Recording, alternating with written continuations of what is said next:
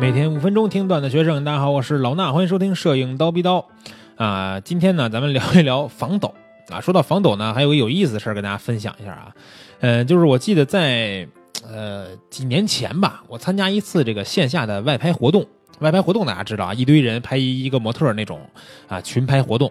然后呢，我就发现啊，有一个这个岁数稍微大点的这个叔叔级级别的这个摄影爱好者呢，他就一直拿一个长焦在后面拍。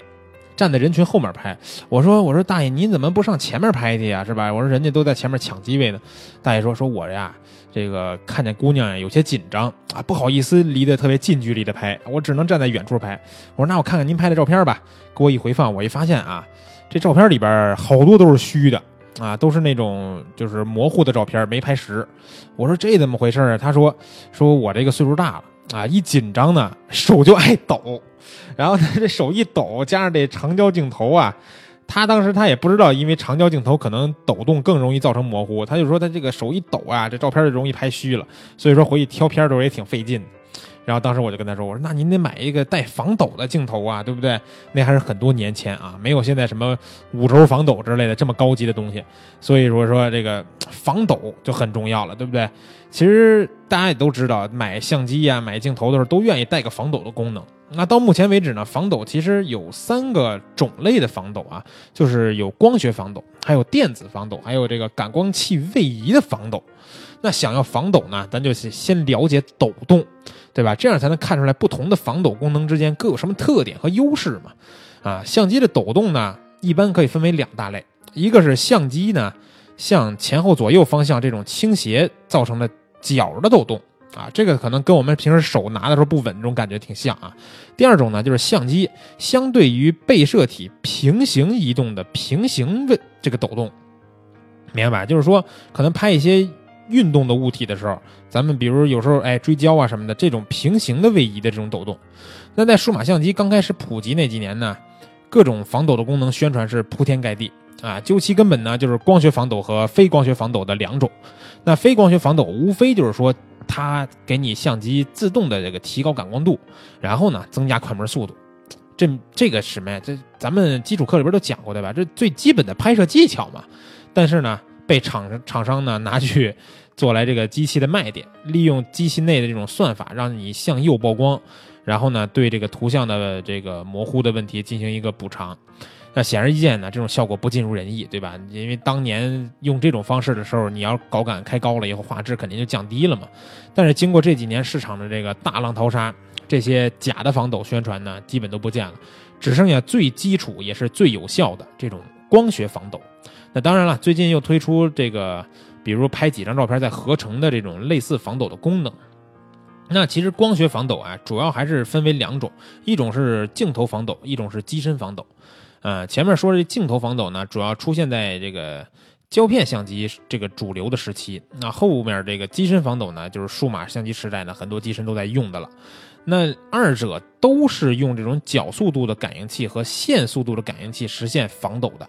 以镜头的防抖为例啊，咱们不同品牌的这个感应器放置的位置也不一样。其实呢，不管它放在哪儿，都有这种效果。那也不是不论让哪个镜片去移动，都能达到这种修正的效果。啊，在防抖的这种程度上呢，没有什么太大的差别。一般装在相机呃，不是装在这个镜头的卡口附近，让里边最小的这个镜片去移动。但是呢，也有人说说，因为增加了这个防抖的系统嘛，让这个镜头里边的镜片组增加了，在一定理论上，呃，需要用更多的其他的镜片来补偿这个防抖的这个小东西对于画质的损失，啊，提高成本的同时呢，画质也会有一些影响。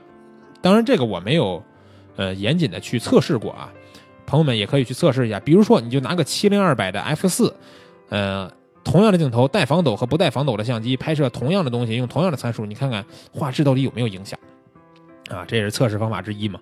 然后刚才提到，除了镜头防抖呢，还有一个就是机身的防抖，也就是感光器的这个防抖。那一般呢是有一套这种陀螺稳定系统啊，然后安装在相机的这个感光器的一个小托架上，然后呢让它产生一定的位移来抵消这种防抖。那一般会有五轴防抖、三轴防抖，啊，轴向越多，防抖的性能肯定就越显著了。但是呢，我们发现啊，由于工艺和卡口设计的问题，全画幅感光这个呃全画幅相机的机身呢，防抖能力似乎啊不是那么出众，因为它需要更大的这种位移的空间。那其实有一些小机器防抖效果会更明显，比如说像这个 APS- 杠 C 或者是 M 三分之四这种这种相机的传感器的这个机身防抖效果会更好。所以有时候咱们拍这种视频的时候用的视频机，你会发现它防抖特别好，但是它不一定是全画幅机器，对不对？那光学防抖是缓解抖动的唯一方法吗？对不对？防抖的性能提升有没有极限呢？啊，防抖能不能取代三脚架呢？